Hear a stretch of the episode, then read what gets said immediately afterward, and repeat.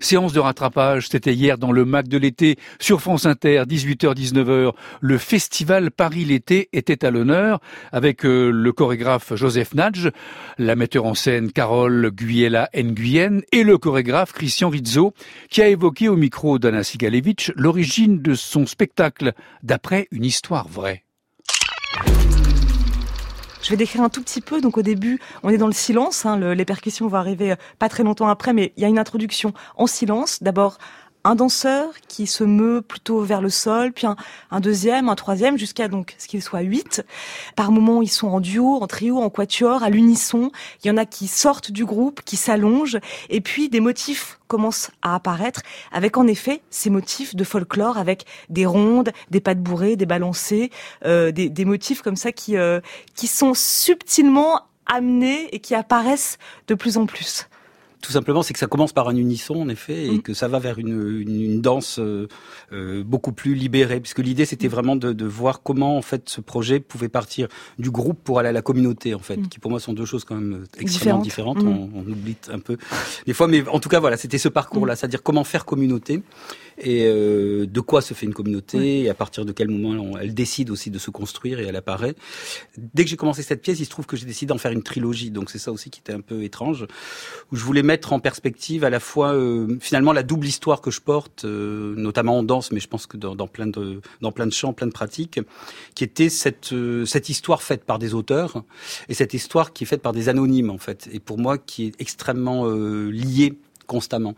Et que, bon, c'est vrai que suivant aussi là où on est, on, on peut penser que l'histoire des auteurs prévaut aux histoires des, anonymes. Or, et alors que pour moi, elles avancent vraiment en parallèle, et, se, et, se, contaminent constamment en fait. Donc, euh, je crois que cette, cette idée de danse d'auteur et danse anonyme était très présente. Et voilà, la question du folklore a ouvert, je dirais, la, la trilogie euh, qui a voilà qui a précédé, qui a, suivi, qui a suivi. Absolument.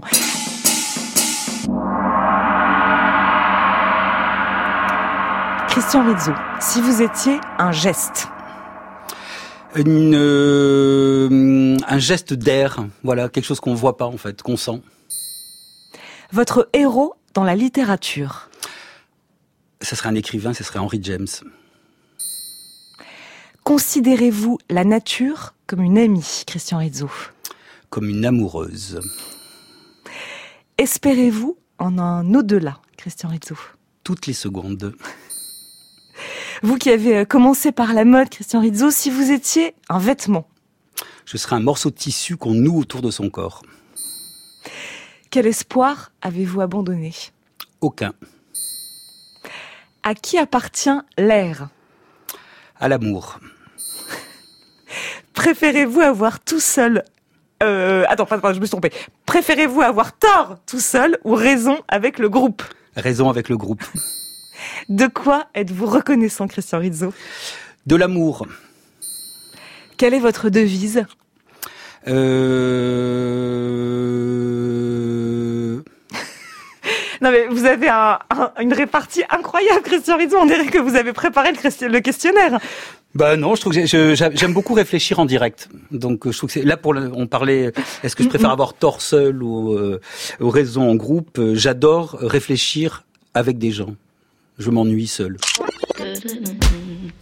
Christian Rizzo, son spectacle d'après une histoire vraie est jusqu'au 3 août au lycée Jacques Decour dans le 9e arrondissement de Paris. Ce soir, 18h-19h, le Mac de l'été avec Anna Sigalevitch, émission consacrée au film Diego Maradona d'Assif Kapadia qui est sorti en salle hier. Maradona, son génie du football et ses passions pour certains produits dangereux.